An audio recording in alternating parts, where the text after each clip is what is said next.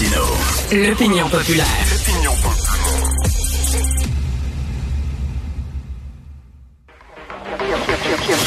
Cube Radio. En direct à LCN. 9h30, on va aller rejoindre Richard Martineau à Cube Radio. Salut Richard. Salut Jean-François. Petit message aux jeunes qui nous écoutent et qui réfléchissent à leur avenir. Jean-François, la semaine dernière, j'ai eu besoin d'un plombier à la maison. L'évier de la cuisine était bloqué, mais bloqué raide. On a tout essayé, la ventouse, j'ai jamais pompé de même de ma vie. J'en ai encore mal au bras, OK? On fait venir le plombier qui arrive avec, euh, des sondes en spirale là, de plusieurs pieds de long. Ouais, ouais, là. ouais. Bon, on débouche ça. Euh, il, a, il a dû changer un petit coude dans un tuyau, mais vraiment une petite affaire de ça. Il est à la maison trois, Pour trois heures. somme de... Trois heures de temps, 1200 pièces. Ouch! Prochaine fois, hein, tu vas faire attention à ce qui tombe dans le tuyau de ton évier. Aïe, aïe. Écoute, donc, les jeunes qui nous écoutent, peut-être que vous envisagez une carrière universitaire. Là. Oui. Pensez au métier. Pensez au métier quand même. Vous allez vous acheter une maison comme ça, là, très rapidement, là, 1200 dollars pour trois heures. Aïe, aïe. Alors, mon évier est débouché, mais ma gorge est pas mal bouchée. Là. Je le dis ici, là, dans la gorge. oui, je comprends. Effectivement, c'est des métiers qui sont payants.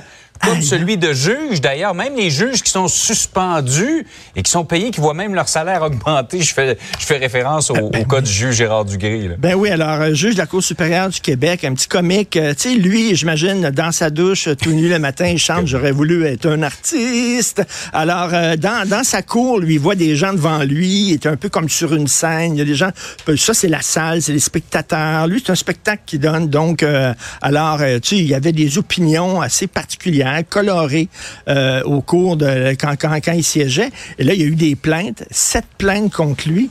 Écoute, as-tu vu le temps que ça a pris, toi? Dans le journal de Montréal, c'est euh, Sarah Maud Lefebvre qui nous apprend ça. Euh, il y a eu sept plaintes. En 2018-2019, sept plaintes ont été logées contre lui pour des propos qui étaient disgracieux. En septembre 2019, il y a un comité du Conseil de la magistrature qui a commencé en disant on va, on va vérifier pour voir. Ça a pris trois ans. Ça a pris trois ans pour le comité d'enquête recommande la destitution du, ju- du juge. Trois ans. Finalement, ils l'ont destitué. Et là, euh, il a été il continue à être payé là, 1,3 million, plus les 2,2 millions de dollars pour sa défense. Donc, 3 millions, 3 millions et demi.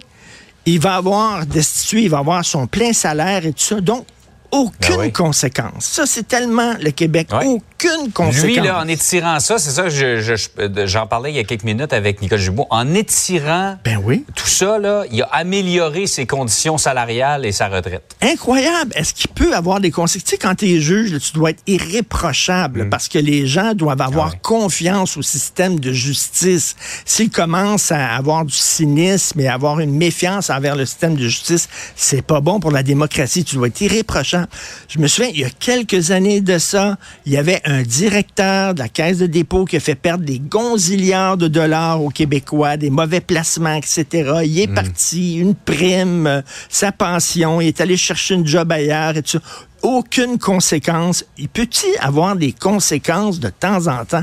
Comment ça se fait? Tu fais mal ta job, tu continues à être payé, tu as quand même ta pré... Tu t'as pas de conséquences.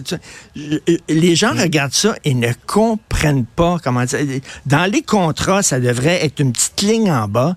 C'est-à-dire, si tu dois quitter ta job euh, sur un rail avec des plumes euh, parce que tes, propres euh, t'as causé des problèmes et tout ça, ben t'es pas payé. T'as pas de. Non, Ouais. c'est pas comme ça. Il y a aucune conséquence au Québec. C'est le même. Alors euh, voilà, un autre, euh, un autre, euh, un autre cas patent de ça. 3 millions et demi de dollars, nos taxes au travail, comme Ben on oui. dit. Hey, c'est pas facile pour nos restaurateurs, hein, surtout en ce début d'année, avec les paiements COVID, euh, les, les subventions COVID à, à rembourser. Il y a moins de monde dans les restaurants, mais particulièrement à Montréal, c'est difficile. hein? Ben, il y a moins de monde dans les restaurants. Tu es allé dans les restaurants, même, je parle pas des restaurants gastronomiques, là, puis tout ça, quatre étoiles. Les restaurants ordinaires, c'est super cher. Pourquoi? Ils doivent augmenter leur salaire de leur chef, des gens en cuisine, des gens qui font, euh, qui lavent la vaisselle pour pouvoir les, les retenir. Sinon, ces gens-là quittent. Les denrées sont de plus en plus chères. Augmentation de taxes. Et là, les restaurateurs sont pris à gorge. Écoute, la semaine, la semaine dernière, je parlais parlais justement à quelqu'un de l'Association des restaurateurs, puis qui disent, nous autres, on ne demande pas un gros chèque du gouvernement, là, on ne demande pas des gros cadeaux. Tout ce qu'on demande, c'est pouvez-vous nous donner un petit break? Permettez-nous d'enlever mm. un ou deux boutons de notre chemise, d'essayer de, tu sais, mm. arrêter de nous mettre les bâtons dans les roues.